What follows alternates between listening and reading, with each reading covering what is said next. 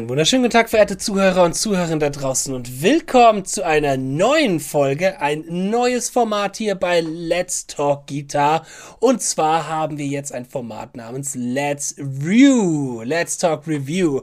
Und zwar werden wir immer wieder mal ähm, Gäste von unserer Show einladen und mit denen über neue Releases sprechen, die bei ihnen anstehen. Das äh, ist natürlich ich, der Justin Hombach, der hier dabei ist und mein Co-Moderator, der... Fabian Ratzak. Servus, Justin.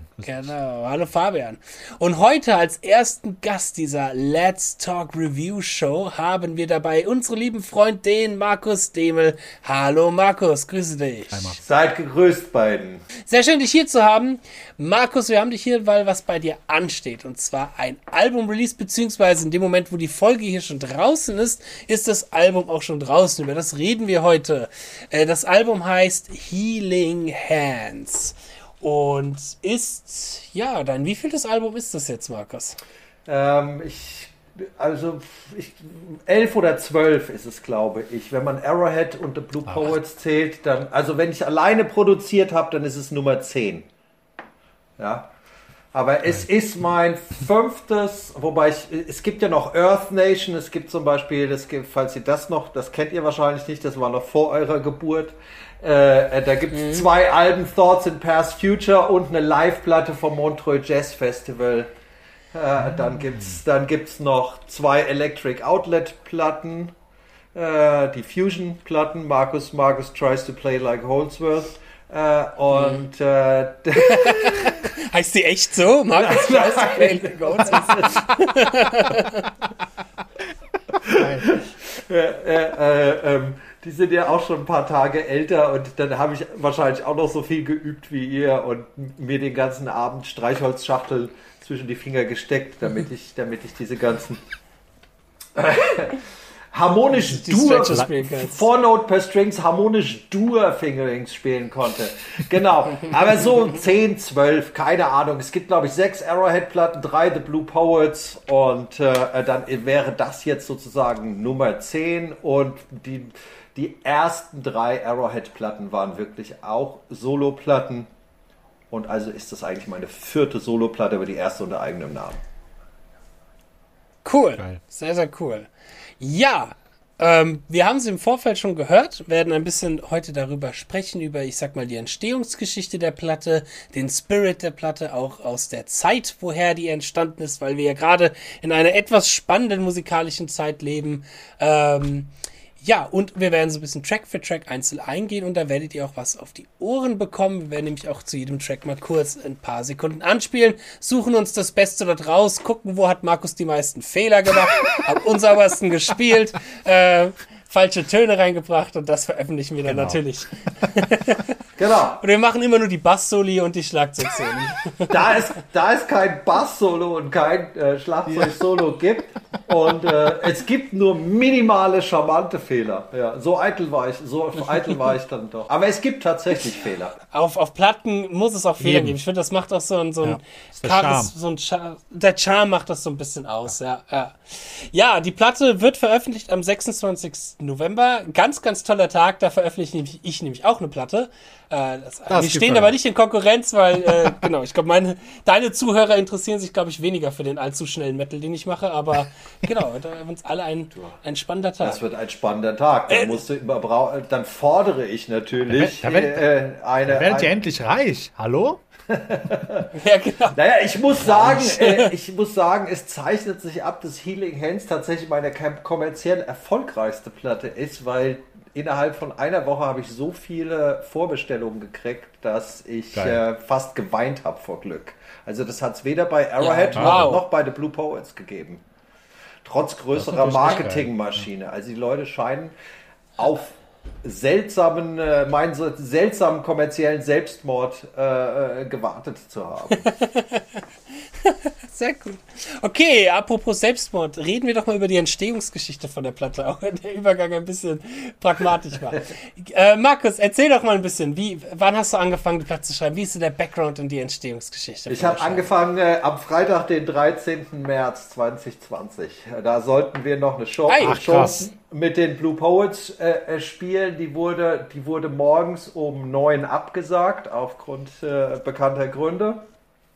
Und äh, in dem Moment war mir eigentlich klar, nachdem ich 18 Telefonate und 24 E-Mails getätigt habe, dass wir nicht nach Bielefeld äh, fahren.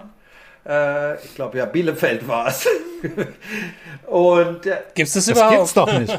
genau, Nein, Bielefeld. Das gibt's Bielefeld. wohl. Ja, das ist, äh, wir haben es gefunden. Ja, neben Atlantis liegt es. Und und äh, dann um 12 Uhr saß ich hier bei dem 14. Espresso und habe gedacht, ich glaube, die Jahresplanung von circa 50 Shows oder ich hatte 30, 35 Shows und noch eine Klinik für Marshall Amps und noch ein halbes Dutzend Workshops am Start, das kannst du jetzt knicken. Also bin ich kurz für drei Minuten in Selbstmitleid verfallen und äh, fünf Minuten später dachte ich, wie geil.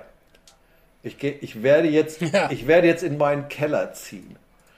Und äh, habe kurz, hab kurz auf den Kontostand geguckt und gesagt, ich halte das eins, zwei Jahre aus. Und äh, schlimmstenfalls mhm. verkaufe ich eine Gitarre. Und mache das einfach. Oder ich, ich habe aber eigentlich gar nicht gedacht, ich mache jetzt eine Platte, sondern äh, ich, ich bin jetzt wieder 15. Einfach so mhm. völlig, völlig planlos morgens, morgens um neun saß ich da, eingekreist von 15 Top-Teil und meinem alten knarzenden Mischpult. Und was mache ich jetzt? Ja, ich guck mal, was jetzt passiert. Genau, und so ist es passiert. Und dann so nach, äh, äh, nach drei Wochen hatte ich so zwei, zwei Tracks, wo ich dachte, ich sollte das wahrscheinlich veröffentlichen. Die Pandemie zeichnete sich äh, als eine längerfristige Geschichte ab. Und dann habe ich einfach ein Jahr so weitergemacht, bis Weihnachten. Und okay. zu Weihnachten habe ich dann äh, meiner Lebensgefährtin und, und, und meiner Mutter die Platte schon mal quasi in ihrer Rohversion äh, geschenkt. Ja, und da war dann, äh, die hatte ich dann aber noch selbst gebischt und bla bla bla. Und da war noch kein Feintuning. Also es war äh, äh, etwas esoterisch gesagt, äh, der, die Rückkehr zum eigentlichen Grund des Musikmachens. Nämlich keine, äh, keine Außeneinwirkung. Ja, also wirklich nicht, du musst jetzt auf Tour gehen, du musst jetzt irgendwie.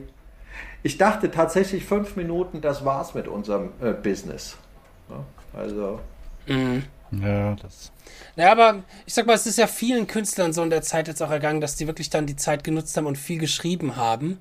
Ähm, mein guter Freund und Bandkollege Christian Münster hat auch vier Platten veröffentlicht in der Zeit jetzt in dem Jahr und vier. Das ist Wow. ja, von vier verschiedenen. Ein, ein Soloalbum direkt am Anfang von der Quarantäne und dann halt von drei verschiedenen. Beziehungsweise die kommen jetzt im November okay, raus. Klar. Zwei Bands und die eine mit mir und so. Also der war da auch richtig. Ab, ja. Aber wenn du sonst nichts anderes zu tun ja, hast, keine Tour, ja. du sitzt, äh, aber end auch lebst auch nicht mehr in der Stadt, sondern im Frieden irgendwo ein bisschen außerhalb von der Stadt, hast du deine Ruhe und deine Zeit, klar. einfach mal zu schreiben. Ja, ja. also Kannst ich habe tatsächlich. Geben, ich habe tatsächlich festgestellt, dass mich das an meinem Beruf, den ich ja jetzt schon ausübe, seit ich 17 bin und glücklicherweise musste ich nie was anderes machen, dass ich diese, das am meisten schätze. Wirklich morgens ins Studio zu gehen und kreativ zu sein. Ohne irgendwie, mhm. äh, ohne ohne diesen ganzen anderen Bullshit, der von der Seite kommt, der vom Vertrieb kommt, der von der wem auch immer von der Booking-Agentur kommt. Bis dann und dann muss es fertig sein und was weiß ich. Und ich habe mich de facto äh, komplett zurückgezogen und auch eine Digitaldiät gemacht. Das heißt, ich war auf mhm. Facebook und Instagram einmal die Woche vielleicht oder wenn, dann habe ich hier ist noch ein Foto, wo ich nicht so scheiße aussehe. Klick, funk. ja. Hashtag Beauty Shot, Hashtag whatever. Tschüss, so dass die Leute noch wussten, dass ich lebe. Aber ansonsten, äh, äh, ja, das, das war's. Das war's dann. Genau. Und äh, ich finde das, also mich hat diese Pandemie wirklich geerdet. Ja. Und ich habe auch für mich festgestellt, mhm, ja. ich brauche keinen Applaus. Das klingt komisch, ja. ist aber so. Ich brauche, ich, ich, äh, ich bin, ich könnte jetzt echt für den Rest meiner Tage im Keller sitzen und sagen so, hey, mir egal, vielleicht, ich spiele es jemandem vor, den ich kenne. Die werden es vielleicht auch gut finden und wenn nicht, ich kann es nicht ändern. Machst es für dich, ne? Ja. ja. Ja, also das ist so, es ist, glaube ich, der positivste Egoismus, den es gibt. Ja. Aber es ist sowas, sowas wie irgendjemand, ich habe so, so einen super intellektuellen Freund, der bezog das dann gleich auf Gott und so. Du bist nicht religiös, Markus, aber hier hast du deine, hier hast du deine, äh, deine, deine göttliche Erdung gefunden und so fing der dann an. Aber das okay. führt jetzt vielleicht für einen Gitarre-Podcast zu weit. Genau. Aber ich finde es Daher kommt der Albumtitel. Ja, meine Freundin hat gesagt, das ist echt ein bisschen öko, findest du nicht? Ich sag, nee, mich hat das geheilt und ich, äh, ich, äh, ich bin tatsächlich nach, nach 40 Jahren Gitarre spielen, äh, wenn Bullshit und es läuft viel Bullshit äh, äh, mit, was weiß ich, irgendwelche alltäglichen Probleme, die jeder hat und ich spiele fünf Minuten Gitarre, ist eigentlich alles gut. Mhm. Ja. ja. Tut sich, tut sich das, dass du jetzt die, ich sag mal, die Zeit hattest? Du hast im Vorgespräch auch schon mal gesagt, du warst so gut drauf, weil du acht Stunden Gitarre spielen konntest am Tag und dich richtig da reinversetzen konntest. Ähm, merkst du das von deinem Spielerischen und von deinem Kompositorischen anders als bei den anderen Platten? Gibt es da Momente, wo du sagst, ja, da merkt man ganz genau, das hätte ich nicht gespielt, wenn ich jetzt noch oder nicht geschrieben oder die Inspiration hätte ich nicht gehabt, wenn ich jetzt noch nebenbei auf Tour gewesen wäre oder Clinics machen müsste? Ja, das ist ein bisschen äh, schwierig, das objektiv zu beurteilen. Äh, aber ich denke, äh, dass es mir zum ersten Mal wirklich gelungen ist, an gar nichts zu denken. Ja, also dass, dass äh, mhm. ich glaube, man hat immer als äh, Künstler ein Männchen auf der Schulter, die sagt, was halten andere davon? Und sei es nur das Management, die mhm. Plattenfirma oder wer auch immer. Was erwarten, ja. was erwarten meine Zuhörer? Meine Zuhörer sind ja toll, auch wenn ich jetzt nicht bekannt bin wie John Mayer, sie ernähren mich ja. Ich muss ja, ich muss mhm. ja nicht morgens mhm. in die Kleppnerei fahren, sondern ich darf das machen. So, und da gibt es eine gewisse Erwartungshaltung und ich habe das dann auch gemerkt, als äh, äh ich auf einmal Bluesrock anfing zu spielen, dann fanden einige Arrowhead-Fans das total scheiße natürlich. Ganz genauso fanden äh, die Electric Outlet-Leute, die fanden das total super, dass der Demel jetzt mal nicht ganz so schnell wie Justin, aber auch sehr, sehr, sehr ambitioniert, sehr ambitioniert und Outside und Fusion-mäßig mhm. zweieinhalb Minuten Gitarren-Solo bei jedem Track spielt. Und so, wieso machst du das jetzt nicht? Und jetzt zurück zum Schweinebluesrock. Und ich war schon immer so, dass es mir, ich brauche Abwechslung. Ich brauche Abwechslung und mhm, äh, deshalb gibt es auch da eine Gypsy Jazz Nummer und eine Flamenco Nummer auf der neuen Platte, weil ich höre, ich mag jede Musik. Also ich kann auch zum Beispiel sehr viel dem Geschredder vom Justin ab, äh, äh, abgewinnen. Ich finde das total geil, ja. Auch wenn man da denken würde, der Dämon findet das bestimmt total scheiße. Das ist ja so viele Töne. Ja, die Leute denken ja immer so Spaten, weißt du, was ich ja, meine? Ja, ja. Oder dann kommt, äh, äh, äh, ich finde auch Animals as Leaders geil oder sowas. Äh, auch wenn ich das nicht spielen mhm. kann oder eigentlich nicht so richtig weiß, was die da machen. Aber ich kann das, ich kann das genießen. aber im nächsten Moment höre ich Rachmaninov. Ja, also, oder, oder, ja, weißt genau, du, das, das ist, das ist, und dann, nur mit Popmusik habe ich ehrlich gesagt so meine Schwierigkeiten mittlerweile. Das ist, das ist, mm. äh, äh, mm. aber, aber ansonsten bin ich wirklich offen für jede Art von Musik. Ich glaube, äh, wenn mir was, äh, die Platte hat sehr, sehr viele Details, ja, ähm, weil ich halt so viel äh, Zeit hatte. Das heißt, wollte ich einen bestimmten Effekt bei einer 3-Sekunden-Stelle haben, habe ich das 14 Tage lang aufgenommen. Mhm. Oder wenn ich dachte, der Sound, der Sound ist nicht das, was ich mir vorstelle, habe ich so lange geschraubt. Ich sagte, ja, die Performance ist ganz gut, aber es war immer so bis zu dem Punkt, wo ich dann, äh, okay, das ist vielleicht nicht perfekt, aber es ist emotional perfekt. Ich habe also mhm. mhm. bin auf eine emotionale Perfektion äh, gegangen und war völligst, nochmals, völligst rücksichtslos.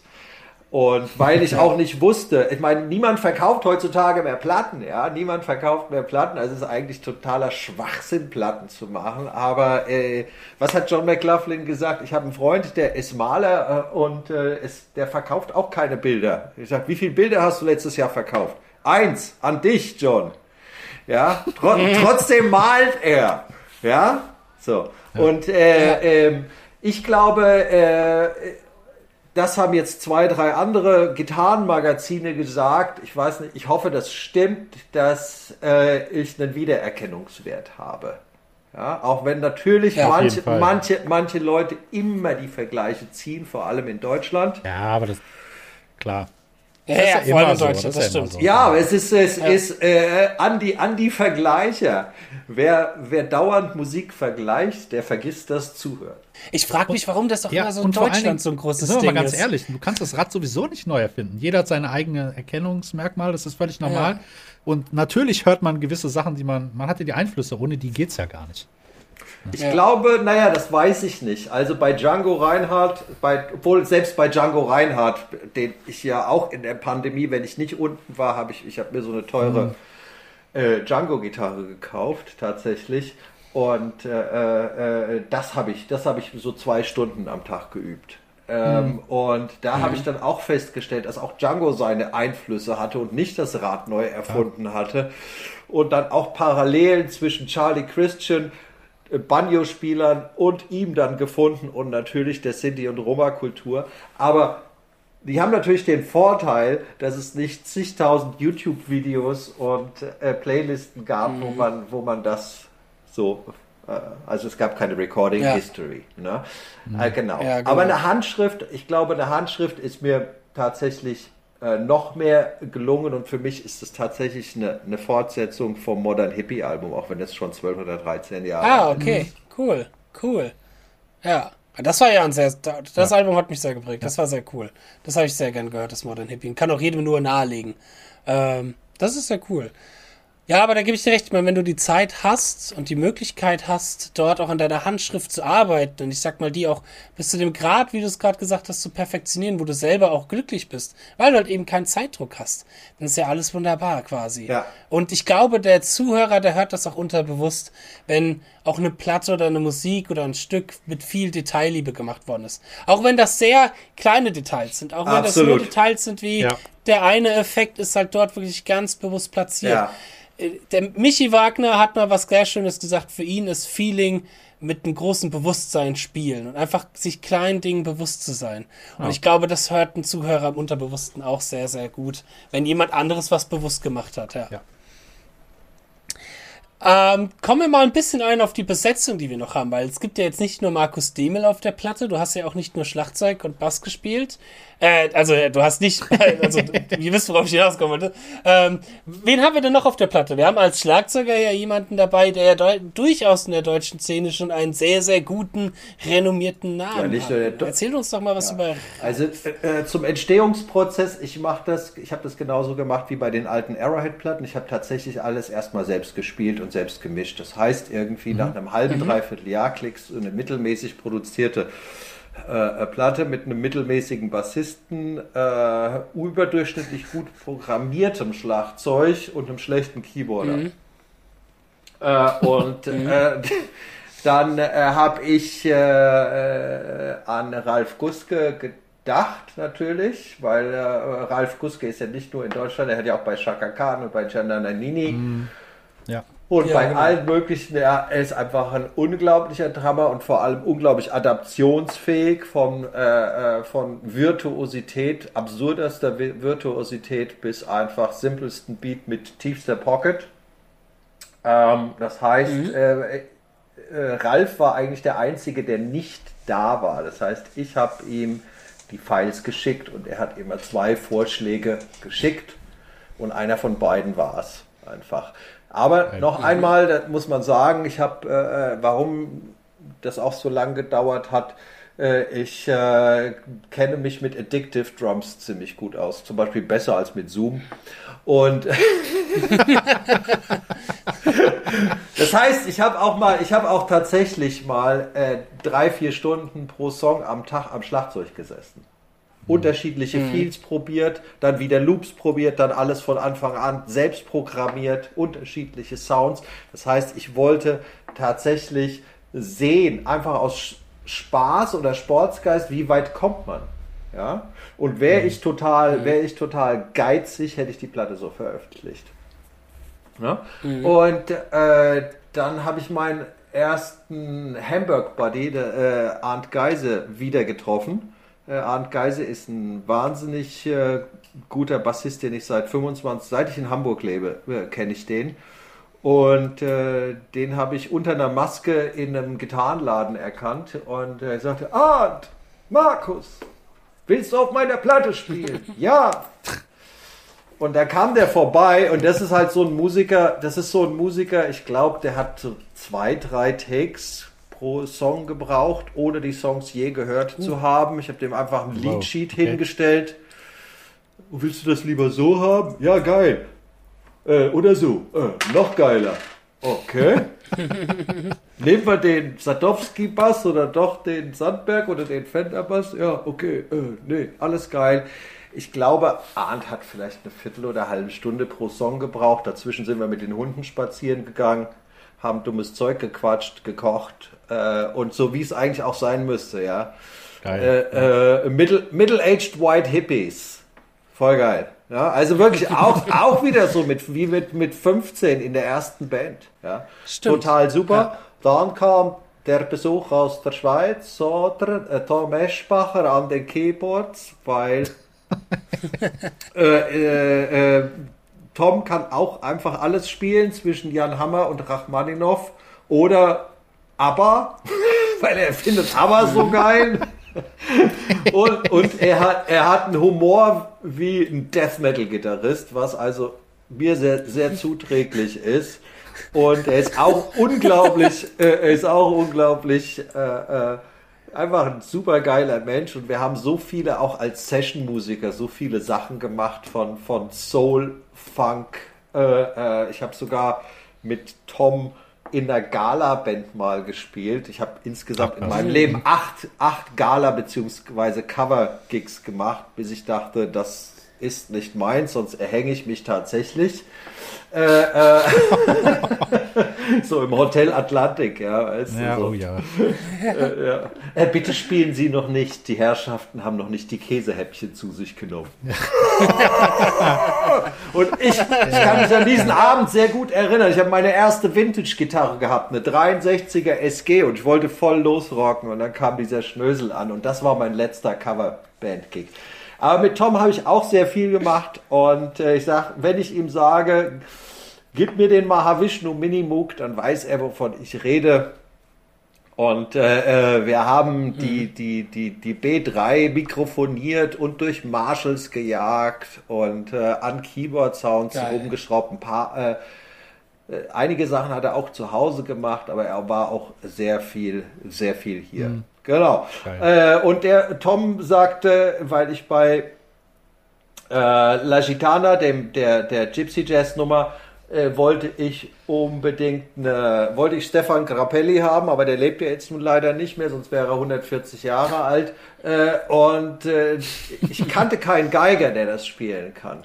Und dann sagt äh, Tom in seiner unvergleichlichen, charmanten Art und Weise, "Yeah, ich kenne Klarinettisten. Sag, Klarinette? Das ist ja irgendwie scheiße, oder? Nein. Das war das Kreativgespräch dazu und dann hat er das an, dann habe ich, hat er den Kontakt zu Frank Meiler hergestellt. Der hat, der, ich musste einen Chart schreiben mit Noten. Ja, das war ein Albtraum, weil der hat ja die ganzen Läufe und da sind auch relativ viele flotte Läufe dabei und Läufe, die auch improvisiert waren oder ich nicht genau, die erst selbst, das, das hat glaube ich alleine drei Tage gekostet, das in Noten niederzuschreiben. Ich glaube, das erste Mal seit 30 Jahren, dass ich wieder Noten schreiben musste. Genau.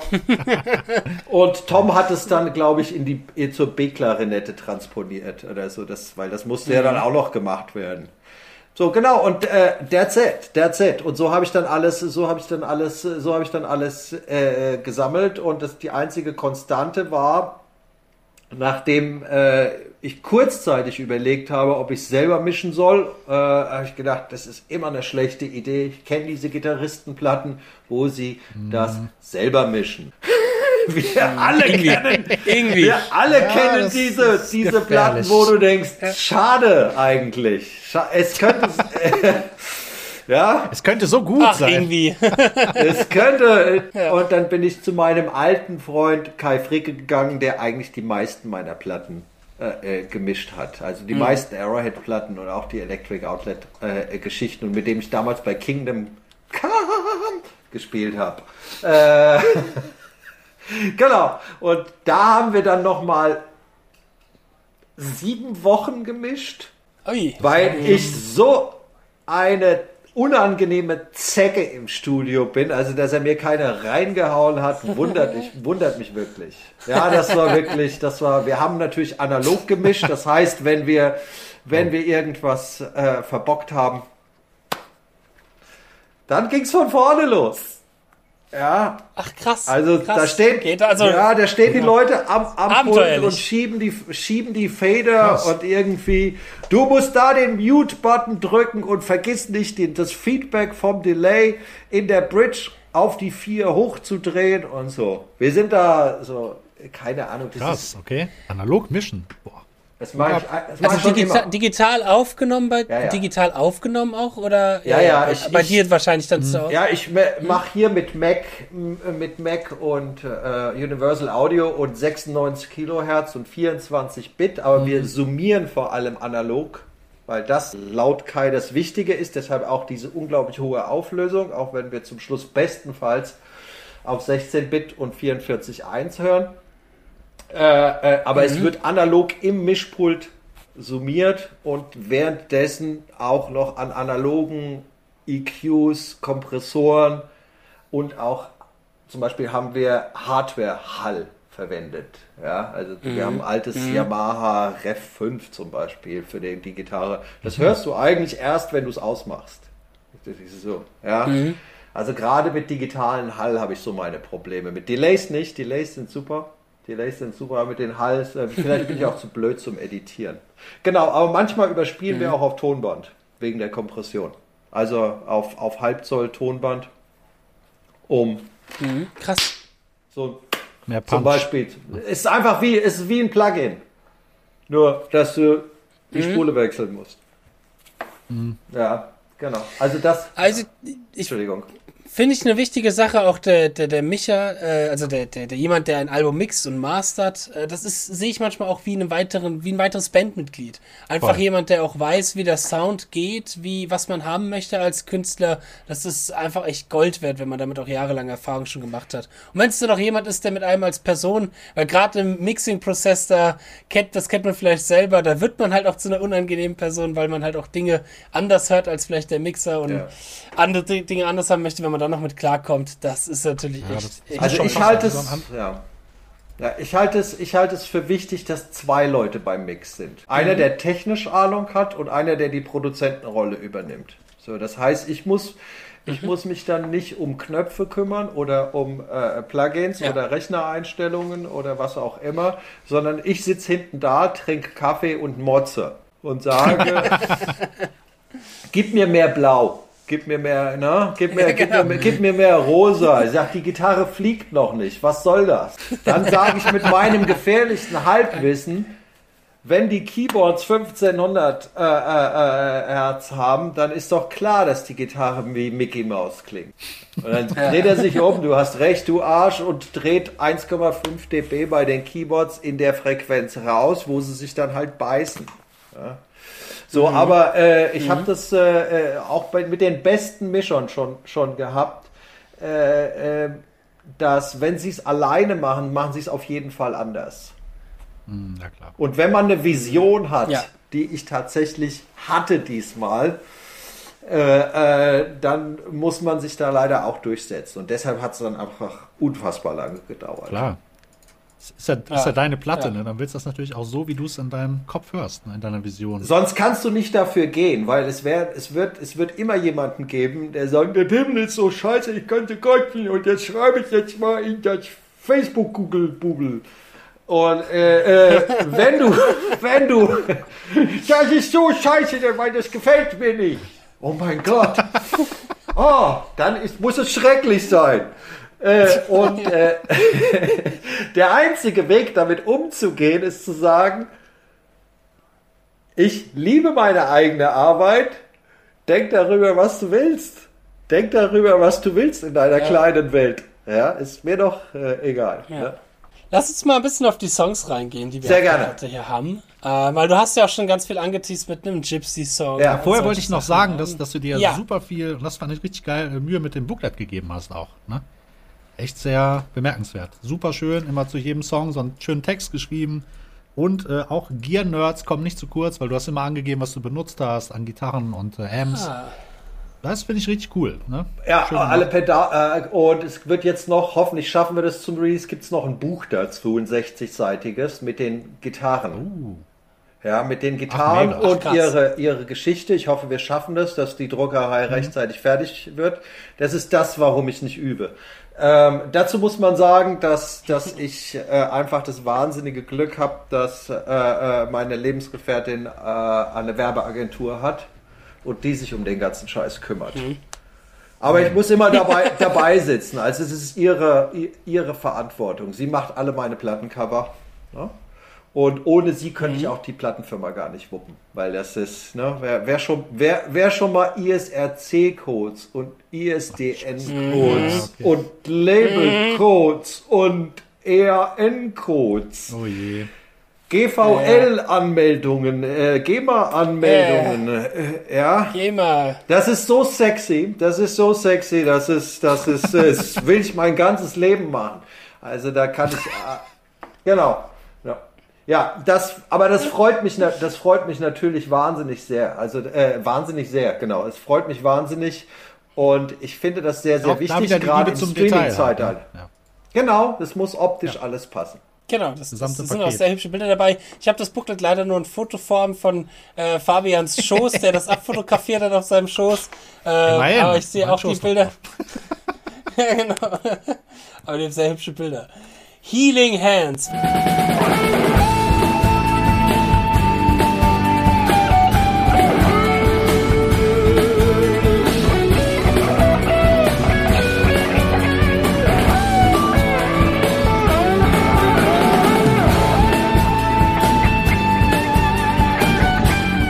Mal hiermit an. Ja. Was gibt's da zu erzählen zu Healing Äh, Hands? relativ, relativ wenig. Das war der erste Song, mit dem ich angefangen hatte. Ich habe, äh, man muss ganz, äh, eine Sache war anders bei dem Album. Ich habe es zwar in der Pandemie gemacht, aber ich hatte immer eine Hauptmelodie, die ich seit ein paar Monaten oder in manchen, äh, im Falle von Healing Hands seit zwei oder drei Jahren spielte. Ja. Ähm, Und um diese, das sind äh, sonst würde ich nie mit einer Platte fertig werden. Also ich komme tatsächlich mit einem Nukleus einer Idee äh, und in diesem Falle, weil es eine Gitarrenplatte ist und ich nicht so schnell bin wie ihr beide, habe ich äh, die äh, muss ich Melodien spielen. So, also und diese Melodie ist eben- das ist das ist the given. So und äh, und zu dem Song gibt es eigentlich nur, zu- nur zu sagen, dass das der Anfang der Platte war. Deshalb, deshalb Healing, äh, Healing Hands. Genau. Aber das kurz zu dem. Deswegen auch die, der erste Song auf dem Genau. Album. Auch wenn er für manche Leute ein bisschen sperrig ist, so. Äh, ähm, weil die, es gibt nicht so diese klassischen Vers, Bridge, Dingsbums, äh, äh, Chorusstrukturen, aber, ähm, Aber ich finde und, es ziemlich, ziemlich geil. Also auch gerade mit dem Fretless Bass, mit der Jambre und so, mit Tabla. Hat ja, und, was. Schön, und schöne das Atmosphäre auch, wenn ist, das hinterher aufgeht. Und vom, vom, vom Gitarristischen her ist es eigentlich eines der wenigen Konzepte, die ich verfolge, nämlich äh, Octave Dispersion oder Oktavdispersion. Ne? Das heißt, ich sitze hier auf der Couch mal äh, und anstatt zu metronomieren, gucke ich mal, wie weit ich äh, einfache Melodien mit Oktavdispersion, also willkürliche Oka Oktavverlegung für die Leute, die nicht wissen, was das ist und denken, ich bin gebildet. Und Wie können die nur so das ist ein? Studierter. Das haben sie immer in Wien haben sie gesagt, das ist ein Studierter. Und ich hoffe, ich höre mich nicht studiert an, auch wenn ich irgendwann mal auf einer Musikschule war. Äh, genau. Und äh, äh, mir macht diese Art der Melodieführung, die zwar tonal oder in diesem Falle ist es einer der wenigen komplett diatonischen Songs, äh, aber äh, das macht mir sehr, sehr viel Freude, da Überraschungen in das alte Do, Re, Mi, Fa, Sol, La äh, äh, da reinzubringen. Genau. Auch mit interessantem Gear dabei, was ich hier gerade sehe. Deine, deine Strat, deine Fender, aber auch eine Bariton-Gitarre steht Ja, hier von Yamaha, ja. wenn ich das Jeder denkt, sehe. dass es der Bass ist. Und ich wollte es auch durch den Bass spielen lassen. Ich konnte die Akkorde nur nicht auf dem Bass spielen und Arndt sagte, nö, klingt super. Ich spiele Fretless Bass. Das, das war alles. Das war, das war einfach so, so eine Spinnerei. Ich hatte eine, eine Yamaha Bariton-Gitarre seit 25 hier, Jahren hier liegen, die ich auf einer, auf einer Messeparty geschenkt gekriegt habe, nach dem 18. Caipirinha des, des äh, äh, Außendienstlers.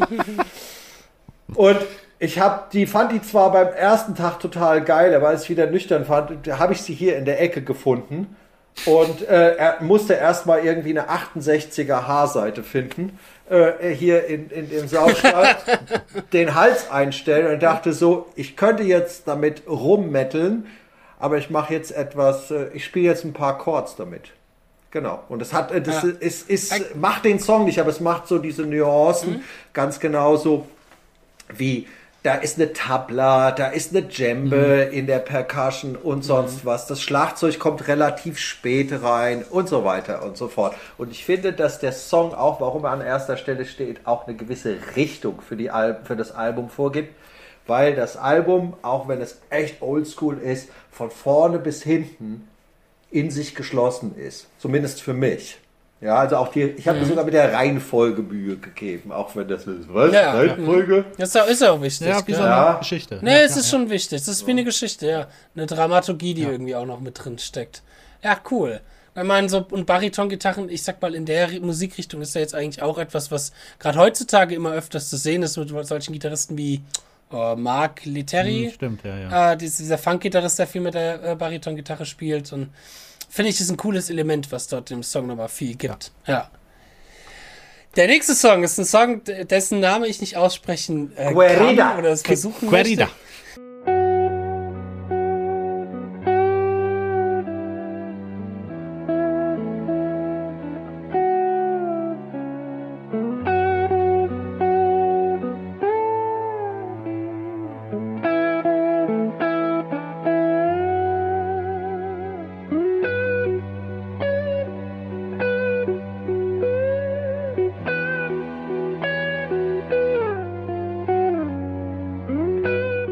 Querida. Querida. Querida ist, äh, äh, ähm, das hätte ich mich vor fünf Jahren oder so nicht gesagt, zu äh, nicht getraut zu sagen. Das ist einfach ein Liebeslied.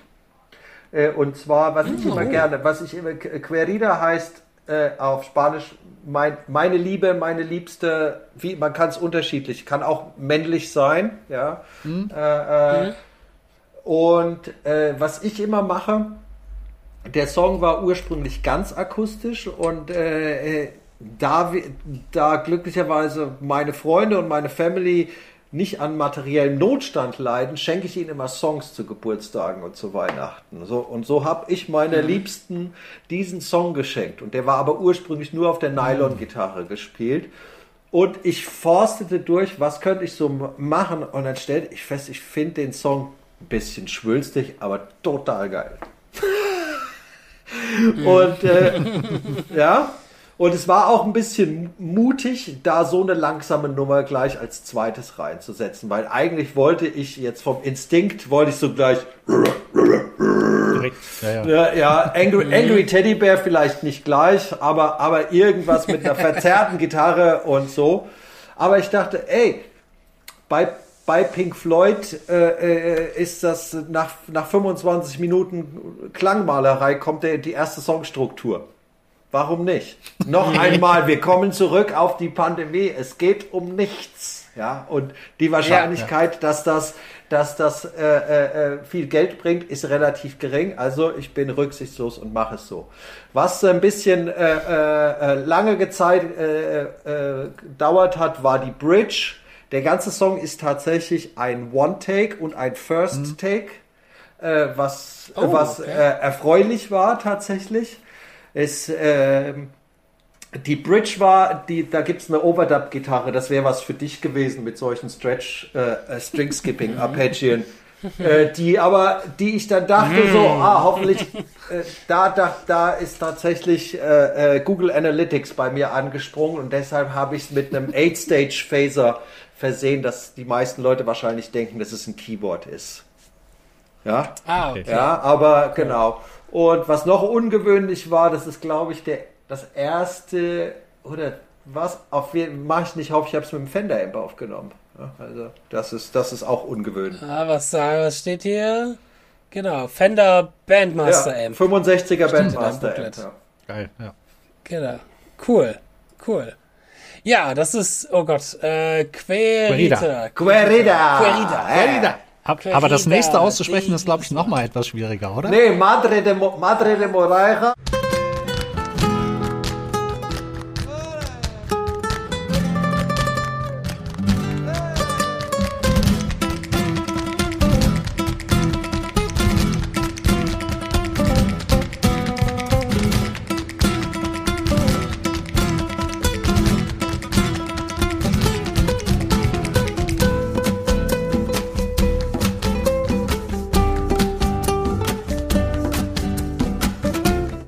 Wieder ein Geburtstagsgeschenk. Dies. Nee, Moreira. Moreira. Und zwar. Äh, Moreira. Meine, meine Eltern haben sehr lange in Spanien gelebt, in Moreira. Ja, das ist zwischen Alicante und Valencia. Und irgendwann kam ich auf das schmale Brett vor ein paar Jahren. Äh, ich werde jetzt Flamenco-Gitarrist. Also bin ich mit großen, großen Fingernägeln zwei, drei Bänden einer Flamenco-Schule und besagter Gitarre, die meine Mutter mir zum 18. Lebensjahr schenkte, als sie noch hoffte, dass ich auch eine klassische äh, Richtung einschlage, bin ich da hingegangen, habe äh, zehn Stunden am Tag Flamenco geübt und konnte danach nie wieder Gitarre spielen. Genau. Äh, weil ja. Und aber da habe ich, da habe ich den Ansatz dieses Songs geschrieben und weil meine Mutter mit 79 Jahren äh, das Dreifache an Energie von mir hat, war das der passende Song und es war ihr. War es ein Geburtstags- oder Weihnachtsgeschenk? Für was steht Madre? Mutter, Mutter aus Moreira. Oh, Die Mutter aus so, Moreira. okay. Mutter aus Moreira. Okay, okay. Madre, ja. Cool. Ja. Mutter aus Moreira. So, und dann gehen wir ein bisschen in die bluesigere Richtung. Mit Immigrant dem Blues. Immigrant Blues. Ich muss mich immer so zur Seite drehen, weil der Fabian mir das in einem Ganz bewusst, äh, ganz bewusst. fotografiert hat. Ja, aber du siehst Herausforderung wollte so, so gut aus, Justin. Ja, das eben. ist genau. Äh, Das äh, macht der Bart. macht der Bart.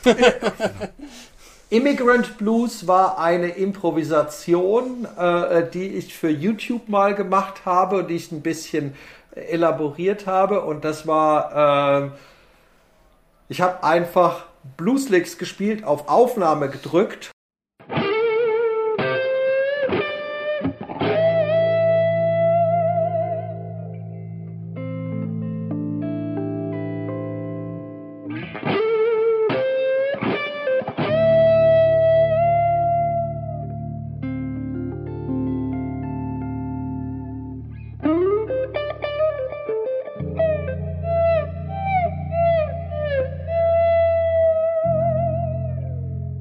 Ohne Timecode und es ist auch ein komplett, die ersten zweieinhalb Minuten sind komplett Rubato, also wie in der Klassik. Und dann musste, dann habe ich Fender Rhodes dazu programmiert, was dann Tom Eschbacher machen musste. Das war fürchterliche Arbeit, weil es gibt keinen definitiven Ja, ja, Puls. klar, das ist dann. Oh, ja. Genau. Äh, vom Emotionalen ist das äh, äh, darauf bezogen, äh, dass ich nicht so richtig weiß, was ich bin. Bin ich äh, Tscheche, bin ich Deutscher, Österreicher oder Amerikaner, weil ich halt in diesen vier Ländern gelebt habe. Und äh, äh, manche nennen mich M25, weil ich so vom Charakter 25% aus jeder Nation äh, so habe. Ne? Also wenn ich in der Küche, wenn ich in der Küche stehe und morgens den Slivovitz trinke, bin ich Tscheche. wenn, ich über, wenn, wenn ich über meine Karriere nachdenke, dann, dann bin ich sofort der Österreicher und denke, vielleicht sollte ich ein Streaming-Konzert mit 30.000 Meilen im All machen oder so und dann die Weltherrschaft erlangen. wenn, wenn ich mich begeistere äh, und dann everything awesome and great ist, dann bin ich halt ganz der Mr. California. Ja, aber weil ich kann mich halt sehr begeistern, ich kann mich nach, nach wie vor begeistern, vor allem für Musik. Und dann bin ich total amerikanisch und es hat mir auch in meiner Zeit in Amerika so gut getan, dass sich zum ersten Mal Leute wirklich extrem oder auch prominente Leute für mein Gitarrespielen so interessiert haben. Genau, und wenn ich dann zur Bank gehe, bin ich wie Deutscher. Aber äh, die. Geil. Und, und dieser Song äh, äh, äh, Immigrant Blues, der eigentlich ein, ein siebenminütiges Gitarrensolo ist, aber mit einem sehr schönen Thema, wie ich finde, äh, der repräsentiert so die Zerrissenheit. Weil ich fühle mich tatsächlich, mhm. hab, auch das war, das war in der Pandemie so, ich weiß nicht so richtig, wo ich zu Hause bin. Ist vielleicht ein komischer, äh, komisches Thema für, für einen Gitar-Talk, aber ich, äh, äh, weißt du, wenn ich in Tschechien bin, verstehe ich die Leute da nicht. Hier fühle ich mich, obwohl ich die meiste Zeit meines Lebens in Deutschland gelebt habe, häufig auch fremd, gerade von der mhm. negativen Einstellung zum Leben häufig oder dieser mhm. Schwarzmalerei, die es gut, die es sehr gut in Deutschland ja. gibt. Ja, ja, ja. ja. ja. ja mhm. bei den Abis verstehe ich auch so vieles nicht ja, nicht nur und so weiter und so weiter. Und darüber geht Immigrant Blues. Ja, also etwas das abstrakt. Cool. Das klingt auf alle Fälle herausfordernd, das Intro, was du gesagt hast, weil ich glaube, es ist sehr schwer, so Rubato-Sachen im Nachhinein nochmal mhm. mit Begleitinstrumenten zu versehen, als wenn man das, sag ich mal, live gemeinsam ja. macht, wo man sich auch anguckt und äh, ja. ich sag mal, Signale gibt, wann der nächste Akkord jetzt kommen ja. soll. Aber dann, dann zu hören und zu antizipieren, ah, da könnte der Markus jetzt auf den nächsten Akkord gehen. Weil viel schlimmer ist, ist viel schlimmer ist, dass ich dazu gerade ein YouTube-Video mache und jetzt die Rhodes-Spur ja. da liegen habe und versuche. Oh, da, oh ja, ja, ja. Klar. Gestern war, war ein sehr schöner Abend und um 3 Uhr morgens flog die Strat fast gegen die Wand, bis ich dachte, das kann ich nicht. ja. Oh je. Genau. Ja. Da kommt Freude auf. Ja. So, wenn sie gegen die Wand geflogen wäre, hättest du den nächsten Song am besten gebrauchen ja. können, weil du hättest dich bestimmt sehr geärgert und dann ist ein Time Traveler immer hilfreich, durch die Zeit zu reisen, die Stadt wieder zu reparieren. Time Traveler, der nächste Song, der längste Song auf dem Album ja. mit über sechs Minuten, klingt schon vom Namen, ich sag mal, sehr Fusion, sehr proggy-mäßig. Äh, ist, ne? es ist ein Soundtrack und zwar ist es ein, äh, äh habe ich das, äh, das war eine Technik, die habe ich beim Album Arrow Rhythm schon angewendet. Du guckst etwas, was du kennst, also irgendein Film oder eine, in dem Fall war es eine Sci-Fi-Serie.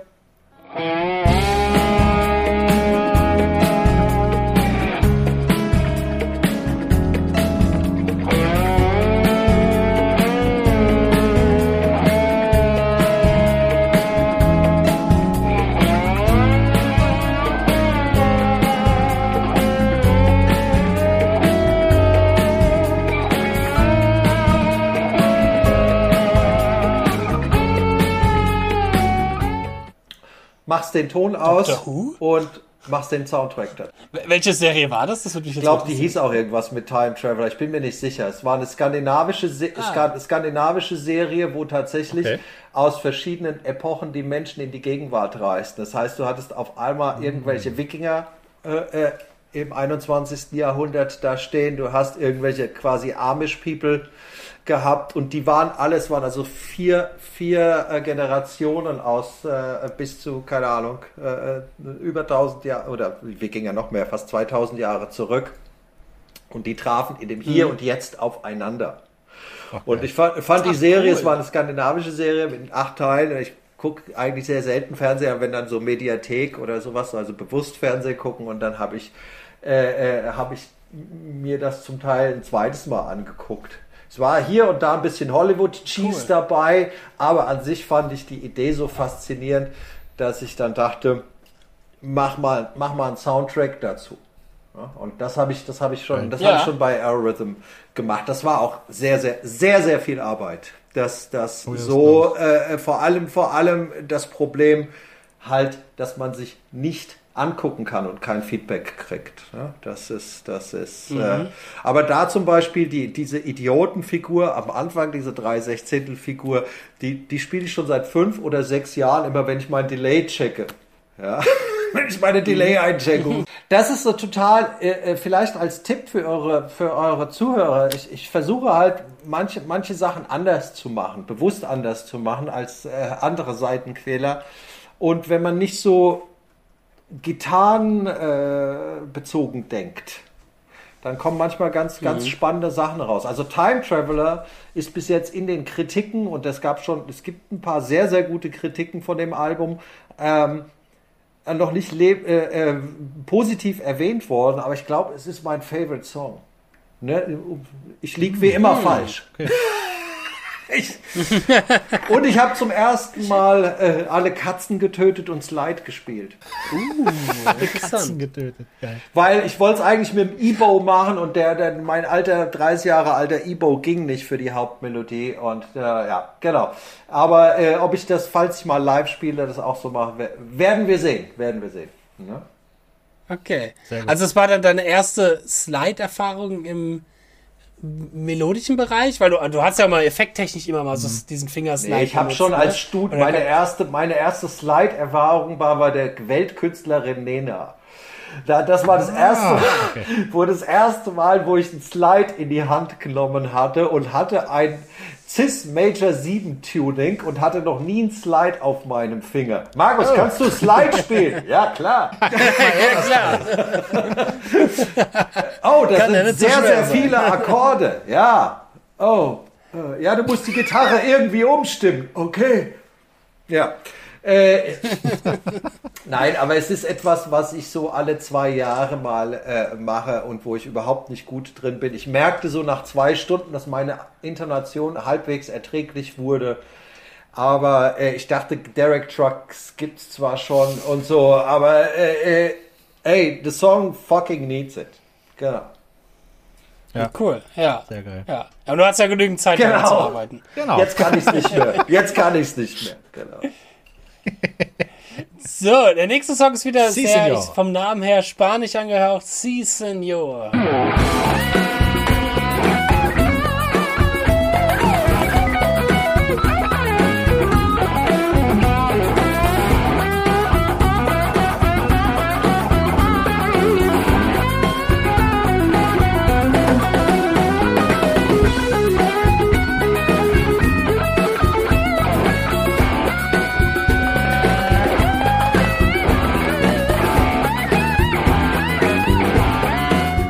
Si Senor.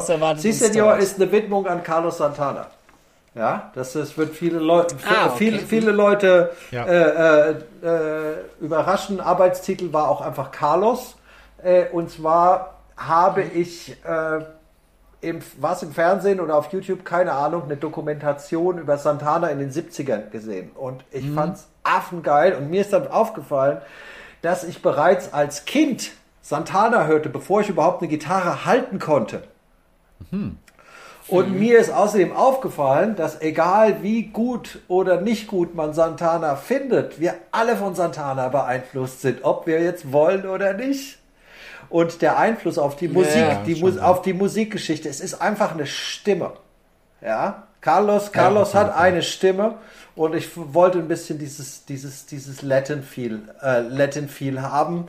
Und es ist eine, ja, es ist eine Widmung. Ich habe dann keine SG Hommage. oder keine Les Paul gespielt, sondern Strat, um dass die Leute dann doch erkennen. Weil, ja. Sakrileg. Tatsächlich, glaube ich, in vielen Bereichen ein und äh, ich sag mal äh, unterbewerteter Gitarrist, unterbewertet ist das richtige Wort, aber zu wenig gewertschätzter Gitarrist. Ja, aber ich mal. das ist, wenn du, Carlos wenn, du. Lieschen, wenn du Lieschen Müller fragst, dann sagt die Eric Clapton, Carlos Santana, jetzt sagt sie Ja, ja, vielleicht klar. John Ja, Mayer ja, ja. oder sonst was, aber Carlos, Ja, ich habe ja. letztens, als ich meine Mutter besucht habe, da lief Radio, da lief auf einmal eine Instrumentalnummer von Carlos, eine neuere, die kannte ich nicht, aber ich habe sofort Mhm. erkannt, dass es Santana ist. Ja, man erkennt ihn sofort, Und- definitiv. Also, keine Frage. Ne, höchst, an, alle, an alle Hater, höchstes Ziel eines jeden Musikers, eins, zwei Ja. Töne und du weißt, wer es ist, mehr geht Ja. nicht. Ja? Genau.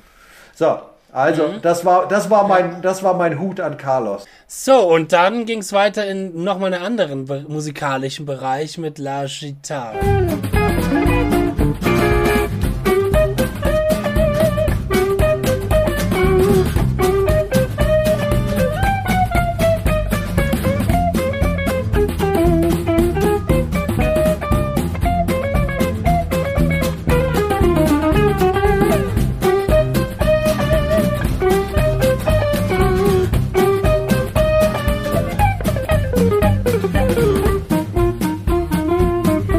Ich übrigens sehr überraschend, sehr überraschend und cool, dass du da echt äh, die ES dann ausgepackt hast. Ne?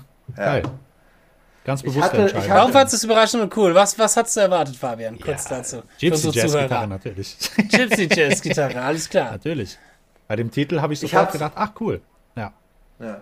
Also La Gitana ist wieder, wieder ein Geburtstagsgeschenk, ich glaube wieder an meine Freundin. Ja, die Zigeunerin heißt es letztendlich, wenn man das, darf ich das sagen? Darf ich das, oder werde ich da jetzt von der von der von der Political Correctness erschossen? äh, äh, äh, äh, die äh, und äh, war ursprünglich auch geplant mit meiner mit meiner Macaferi-Kopie oder Selma-Kopie, die ich habe, meine handgebaute Röder, die nur da Rhythmusgitarre spielt, äh, äh, damit zu spielen. Äh, aber ich bin zum Beispiel ein großer Fan von, äh, ähm, äh, na, äh, ist er, heißt er Hänschen Weiß? Ach so, Hensche Weiß, ja, ja, genau. Ja, genau. Ja, ich glaub, und ja. da habe ich, da habe ich, da habe ich, da habe ich auf äh, Klassikradio oder NDR Kultur ein Konzert von ihm gehört, wo er auch diesen Style auch auf einer ES gespielt hat. Das hat mich total Mhm. umgehauen. Aber ich habe es auch auf dem Modern Hippie bereits gemacht, auch mit einer Jazzbox. Da habe ich zwar eine Jazzgitarre verwendet, also so eine äh, äh, Yamaha ES 175-artige, aber ich fand es einfach more me und auch ein bisschen überraschender. Und mir hat es einfach, der Sound war einfach so geil. Ich habe die ES genommen mit diesem cleanen, mit diesem oder fast cleanen Sound und ich fand das sofort sexy. Äh, Und auch von Django gibt es ganz viele Aufnahmen, wo er schon Ja, wollte ich Gibson, gerade sagen. Ja. Ja, Gibson-Gitarren genau. spielt. Und es hat besser ins, ins das Album gebunden, fand ich, fand ich dann auch. Also auch, Mhm. äh, äh, aber das war hart. Das, das war hart, weil da gibt es zwei, drei Läufe, die mir nicht leicht fallen, muss ich sagen. Und bei, bei Tempo 100, Mhm. Ja, ja, das, 126 oder äh, äh, 16. Triol, ne, das kann, das könnt nur ihr. der Justin, der Justin kann das. Der Justin macht Der das Justin kann Warm-up. das, kann das morgens, morgens um vier Ja. kann er das schon. Kann man ihn wecken und dann macht er es im Schlaf und dann. sagt er, Was spiele ich jetzt? Nein. Genau. Ja, aber finde ich auch gut, dass du vielleicht zu dir gesagt hast, das bin mehr ich, die Mhm. ES, das ist einfach mehr mir, als ich sag mal, vielleicht auch was zu erzwingen, was am Ende nicht vielleicht auch seinen Platz oder seinen Raum findet, nämlich versuchen, es sich dann zu erzwingen, auf eine Gypsy-Gitarre diesen Stil, äh, ich sag mal, diese Tradition beizubewahren, wenn man dann einfach nicht sich selber ist. Ja. Da muss man ja auch den Grad für finden. Absolut, ja, absolut. Genau. Ja. Und dann ist es auch rechtfertigt zu sagen, warum nicht so ein Stil auch mit so einer Gitarre Klar. zu spielen, mit einer ES. Absolut. Einen anderen. Wenn das du bist, dann warum nicht? Da finde ich auch die Leute ganz furchtbar, die halt also die Puristen sind und sagen, nee, der Gypsy, da, ja, wie Mhm. Ja. gerade jetzt hier, Carlos Santana geht nur auf der SG. Braucht man sich gar Geht nicht. doch nur auf meinst der du, was- Farid Smith, Mensch. Genau. Was meinst du, was die Blues-Puristen teilweise mit den Blue Poets gemacht Das, ist, das kann doch nicht sein, das kann nicht sein. Wieso ist nicht My Baby Has Left Me als erster Satz immer? Ah, du. Ich, ich wurde ich, wurde- ich wurde mal bei einer Eignungsprüfung für die Jazz-Uni auch beschimpft, dass ich mit einer Strat versucht hätte, West Montgomery zu spielen. Ah, okay. Da dachte ich mir auch, okay, nee, die Uni ist auch nichts für mich, wenn die so denken. Ah, Shit happens. hättest du eigentlich mit einer Dimebag Dorel hinkommen sollen. Genau. genau, genau. Mit irgendeiner Metal-Gitarre. Das ist eh immer mein Ziel, mit einer BC Rich irgendeinen Jazz Ja, spielen, irgendeinen. Bebop-Gig zu spielen. ja, Ja. ja, ja. Okay, nächster Song nach Lied, das, also das war la Gi- Gitarra und dann haben wir Hammerhead.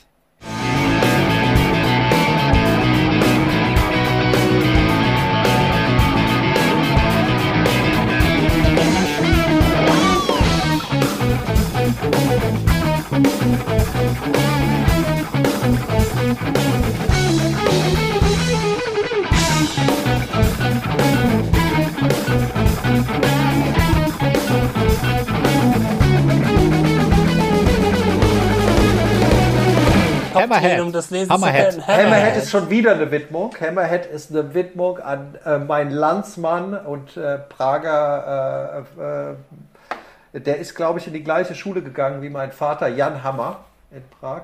Und ich habe äh, auf den ganzen Fusion-Platten, die ich aus den 70ern Jahren liebe, wie Billy Cobham, Spectrum, Mahavishnu und so weiter, überall ist Jan Hammer drauf.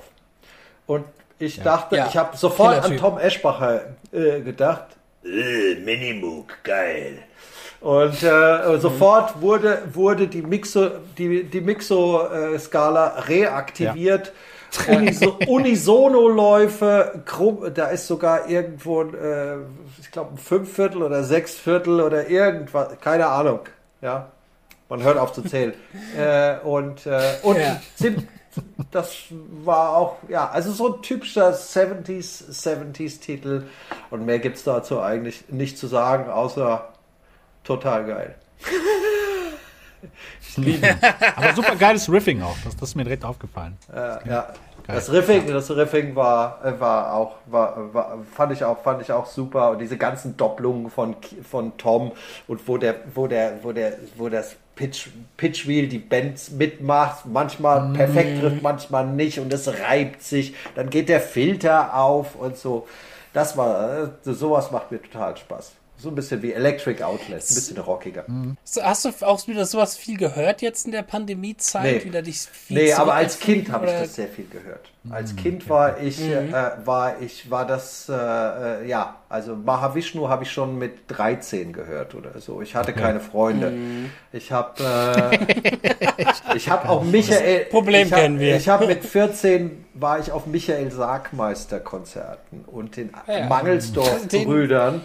Ich habe so mit zwölf angefangen und zuerst war Blues und so. Oder bevor ich spielte, war Jimi Hendrix, Richie Blackmore, Rory Gallagher. Als ich dann anfing zu spielen, war B.B. King, T-Bo- T-Bone äh, Walker. Und mit 14 gab es direkt Fusion und Jazz. Und mit 16, 17 ging es zurück zum Rock. Ja. So, das war das. Wer gerne mehr über, wer gerne mehr über den Markus erfahren möchte, wir haben mal eine komplette Podcast-Folge rein über Markus äh, Profil und Leben gemacht mit Markus zusammen. Kann man sich jederzeit gerne anhören. Ist, muss man Markus dazu sagen, mit einer der erfolgreichsten Ja. Folgen von uns. Das stimmt. Ah, Die Folge mit dir, die wir gemacht haben. Hat die meisten Zuhörerzahlen bis jetzt gesammelt. Du scheinst ein beliebter Kerl zu sein. das freut mich so außergewöhnlich. Mich lässt mein Herz höher schlagen. Ja. Uns ja auch. Mehr Zuhörer ist Ja. immer besser. Deswegen laden wir dich auch hier Genau. rein. Bringt immer zu. Eigentlich ist die Musik uns egal, wir wollen nur, dass wir Genau, es geht nur um Geld. Nein, Nur um Geld immer. genau, Also Ferraris. weil wir so viel Ja. Geld hier mitbekommen, genau. Wohin mit der ganzen Kohle? So. Wohin? Man könnte in eine Reise nach Amerika zu den Hillbillies Ja. investieren, denn so Ja. heißt auch unser nächster Song, die Hillbilly Hillbilly.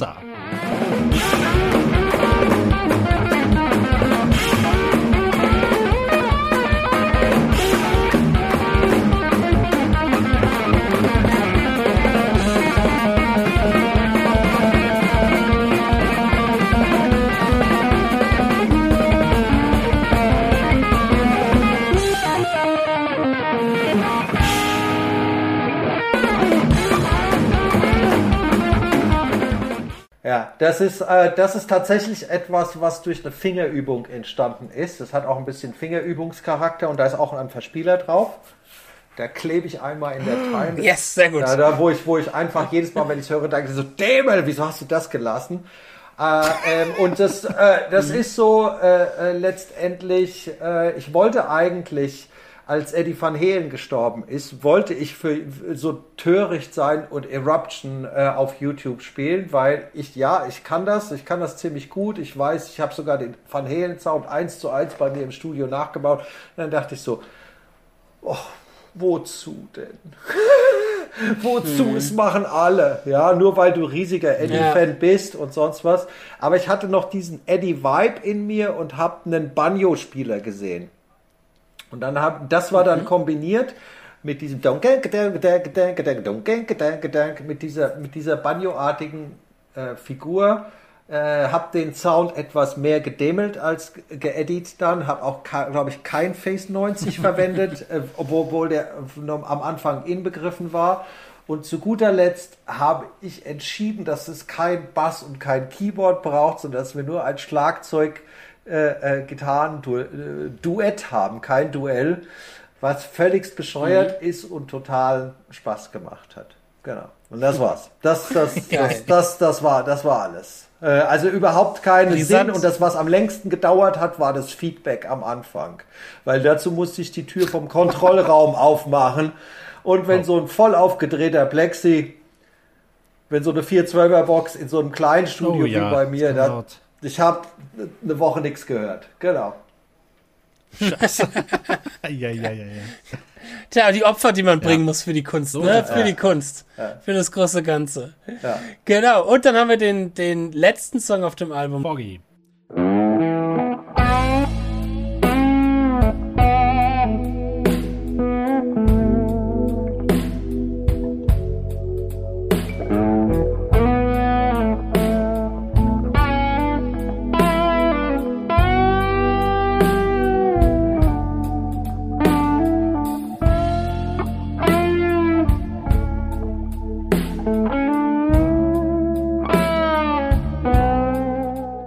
Das finde ich ziemlich geil, wie, wie du da so, ähm, ich meine, ist ja auch wieder doof, dass man das so sagt, aber das hat so einen leichten Landau-Vibe am Anfang. Ich weiß, man soll es nicht so in die Kategorie sein, aber ich Das finde ist- find es geil mit diesem, Ja, das ist wegen dem, wegen dem Tremolo oder Eierchorus oder Genau, an genau, ich sehr genau. lange äh, Das meine ich, rumgemacht ja. habe. Foggy war tatsächlich einer der, der Momente, für die ich lebe. Morgens um sechs aufstehen, auf der Couch sitzen mit einem Kaffee und einer Gitarre und ich lebe glücklicherweise in einem sehr schönen äh, Naturschutzgebiet. Das heißt, ich gucke mir hier die, äh, die, die, den Wald oder die Alster und, äh, und die Rehe an. Und ich habe einfach diesen Song gespielt und der ist geschrieben wie ein Jazzstandard. Also auch mit den alterierten Akkorden, die da drin sind, wo ich tatsächlich mal nachdenken musste, als ich soliert habe. Ich so, oh, was? Super lokrisch, okay, ja. Ja Cis super lokrisch ist gleich B melodisch Moll, ja, alles klar, okay, ich weiß, wie das, wie war das früher. äh, äh, ähm, musste man tatsächlich, um dann drüber, äh, drüber zu kommen, aber halt mit meinem Sound. Aber dieser Song ist tatsächlich strukturiert wie ein Jazzstandard und ich habe genau diese Intro-Akkorde, die auch bis auf die Bridge, die Songstruktur sind, tatsächlich eines Morgens so gespielt. Schnell das Telefon angemacht und äh, aufgenommen und Ende. Also ich wünschte, Songwriting wäre immer, immer, immer so einfach. Ne? Und das, das ist, äh, ist äh, vom Dynamischen, glaube ich, ganz gut gelungen, der, der Song. ja. Und that's, äh, that's, Cool. äh, that's it. Genau. Mehr habe ich nicht mehr. Ich finde das, find find das auch, dass das ein mega Ausklang ist von, zu- von einem Album. Das passt, genau. Dankeschön. Das ist, das ist der Weg, das, das, Ja. man merkt das. Äh, dass sich da Gedanken gemacht worden sind. Ich finde es auch immer ganz schön, wenn man, ich sag mal, mit so Songs wie Hillbilly, Hillbilly Cadenza so einen sehr feurigen Song hat, äh, gegen Ende, aber danach nochmal wie so die Credits bei einem Album, sag ich mal, noch ein Ja. bisschen was ja. ruhigeres, was entspannteres kommt, ja. Ja, die Reihenfolge hat sich irgendwie Genau. dann doch von alleine ergeben. Also, ne, muss man, war, war äh, wie auch immer. Also ich, ich bin gespannt, wie es bei den meisten Leuten ankommt. Wie gesagt, ich bin total gerührt, dass wir diese hunderte von Vorbestellungen haben. Also wir werden hier zwei Tage sitzen, um nur die Vorbestellungen äh, äh, zu, zu bearbeiten. Und äh, äh, ist alles sehr aufregend. Also ich bin wieder, jetzt bin ich nicht mehr 15, jetzt bin ich 17, bin sehr gealtert im letzten Jahr. Aber ja, aber es ist echt aufregend. Es ist auch toll, so eine Platte zu machen und unglaublich, wenn ich sowas, wenn ich, wenn ich mir das noch vielleicht an eure äh, äh, bestimmt netten Zuhörer und Zuschauer, äh, wenn ich das anmerken darf, ist es einfach belebend, so, sowas zu machen. Auch etwas zu machen, was, was wieder ein bisschen anders ist, dass man nicht in diesem, äh, in diesem Trott ist. Ja, also ich, ich liebe ACDC, wie jeder, aber ich glaube, ich kann das nicht. Ich glaube, ich könnte das nicht, äh, ne? Da 20 Mal die gleiche Platte zu machen oder eine sehr, sehr ähnliche Platte zu machen, auch wenn es kommerziell sicherlich äh, geil ist. Aber für mich, also noch einmal, nicht, dass jetzt der Shitstorm kommt, ja, oder von mir aus. äh, äh, äh, so, ich liebe diese Abwechslung. Diese, diese, ne? Und Ja. nicht nur in einer Platte, sondern es ist halt jetzt, die letzte Blue Poets Platte war, die ging ziemlich auf die Fresse. Ja, also die war wirklich so, ne? Leute standen so vor der Bühne. Ach, du, Mit, mit, mit zusammengebissenen Zähnen. Geil! Angry Man! Ja, das bin ich. Ja, und, jetzt, und jetzt sowas. Ich bin du gespannt. brauchst, dir hier im Podcast keine Sorgen vor Shitstorm Nein. zu machen. Wir haben schon so viele böse Dinge hier gesagt. Äh, schon ganz viel Shitstorm abbekommen sollen. Es gibt noch nichts Schlimmes, was ich über mich noch nicht gehört hätte. Ne? So muss man das auch sehen. Ja, das ist quasi zusammengefasst Markus Demels neue CD Healing Hands. Holt sie euch auf alle Fälle. Wird es auch Vinyl geben Nicht- eigentlich?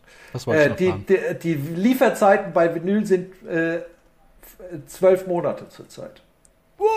Ja, Jesus. Ja. Okay. Deshalb krass. haben wir es jetzt erstmal nicht gemacht und greifen jetzt, haben jetzt sozusagen und vor allem der Kostenaufwand mit so einem Booklet. Ja, stimmt. Deshalb haben wir jetzt erstmal die Buchoption gewählt. Wenn es aber weiter so läuft, dann muss ich ja das Geld ausgeben, was, äh, was ich verdiene. Nein, aber dann, dann gerne, weil es ist eigentlich auch genau auf 40 Minuten begrenzt, damit es ursprünglich auch auf eine Vinyl passt. Aber als wir fertig waren, haben, wollten wir es ans Presswerk geben und haben gesagt, ich glaube, es war irgendwo in Bayern, konnte ja im August 2022 wieder. So, was? Seid ihr irre? Ne? Also es muss schon, Ja. wenn es gut läuft, dann machen wir das. Cool, sehr cool. Also Leute, holt euch auf alle Fälle die CD, damit ihr euch auch irgendwann die Vinyl holen könnt. Holt euch auch das Buch. Und wenn ihr sonst, sonst nichts von Markus Demel kennt, holt auch den Holt Rest. Ihr habt alle ja gehört, Alben. das ist jetzt, genau. Genau. es gibt, es Alle- gibt ja alle es- Alben nur zehn, das hat man ja mal einem Wochenende. Genau. Kann man ja alles mal einem Wochenende durchhören. Nein, es lohnt sich sehr, auch die Electric Hippie und die ersten Ja. Arrowhead-Scheiben. Für ihre Zeit damals echt, echt sehr, sehr geil. Oh, jetzt kriege ich auch noch Besuch. Und das zum war's. Abschluss der Klingeltitel. Jetzt kriegst du auch Besuch. Oh ja, passend. Sehr schön, das war der Endgong. Markus, es war Ja. uns eine Ehre. Ein. Alles klar. Ähm, wir Vielen freuen Dank. uns sehr auf die CD. Danke, dass du in unserer Show warst und bis zum Tausend nächsten Dank. Mal. Ihr- Es hat echt. Spaß gemacht. Mach's gut, Und Markus. sorry wegen der Umstände. tschüss, tschüss. Ein Ding. tschüss. Mach's gut. Ciao, Ciao. Markus. So, ja, und auch an unsere Zuhörer da draußen, vielen herzlichen Dank für das erste Mal reinhören in Let's Talk Review. Unser Format, wo wir jetzt in Zukunft Platten unserer Gäste so ein bisschen, äh, ich sag mal, hören wollen, durchhören wollen und reviewen wollen. Wenn euch so diese Stilistik gefallen hat, bitte lasst uns dann doch fünf Sterne irgendwie in iTunes da oder schreibt uns einen netten Kommentar in Instagram, Facebook und der ganze andere Trallerada, den wir haben. TikTok, Tinder. Und teilen, Genau, teilen, teilen, teilen. Zelebriert es und preiset die Worte in der Welt hinaus, dass Let's Talk Guitar über Gitarren reden. So, Fabian, danke dir fürs, äh, äh, genau, äh, Danke dir fürs genau, das Podcasten. Podcasten und wir sehen uns in der nächsten Folge wieder. Die kommt ja dann auch schon So bald. Mach's gut, bis dann. Let's Talk Guitar. Ciao. Bye bye. Ciao.